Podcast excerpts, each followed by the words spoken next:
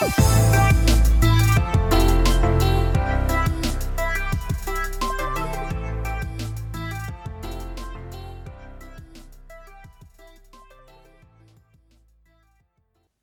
à toutes et à tous. Bienvenue dans ce nouvel épisode spécial Culture Design. Il est temps d'asseoir les femmes.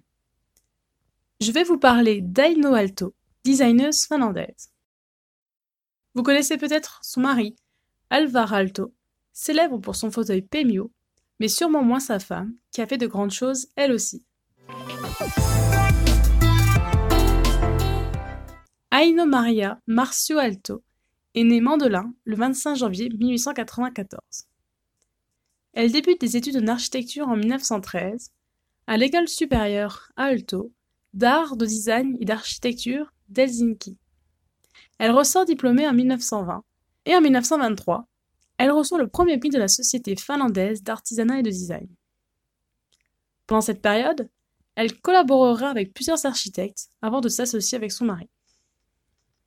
Après leur mariage en 1924, ils profitent de leur lune de miel en Italie pour étudier l'architecture vernaculaire. Ils deviendront ensuite les premiers architectes de Finlande à adopter le style épuré du fonctionnalisme en architecture.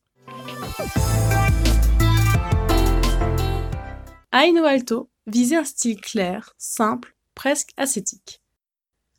Pour elle, l'aspect esthétique ne pouvait être atteint que par des solutions claires, simples et pratiques. Elle devient célèbre avec sa collection Bulgeblick dans les années 30. Les anneaux qui entourent la surface extérieure des verres leur donnaient un aspect robuste, mais en même temps, ils dissimulaient les irrégularités et les bulles du verre pressées bon marché. Les aspirations sociales d'Aino se reflétaient dans les plans qu'elle élaborait pour améliorer l'environnement des plus jeunes, tels que les jardins d'enfants et des centres de santé pour enfants. Elle s'intéressait également aux cuisines et aux petits appartements.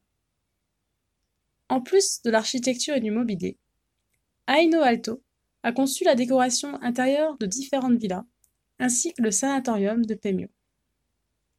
Elle dessina aussi beaucoup de verreries pour Itala, et certaines de ses copies de vases sont toujours commercialisées, notamment par Ikea. Elle collaborera aussi avec son époux au design du célèbre vase Savoy.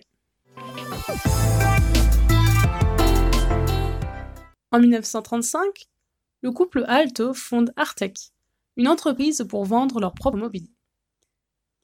Aino Alto reçoit en 1936 la médaille d'or pour les verres et le design de son stand à la 6e triennale de Milan. Puis, Aino Alto réduit son travail en tant qu'architecte pour s'investir pleinement en tant que femme d'affaires jusqu'à sa mort en 1949 à Helsinki. C'est au cours de ses nombreux voyages à l'étranger Kaino s'est inspiré des produits adaptés à la vente et a examiné les gammes de produits des magasins de meubles qu'elle considérait comme exemplaires.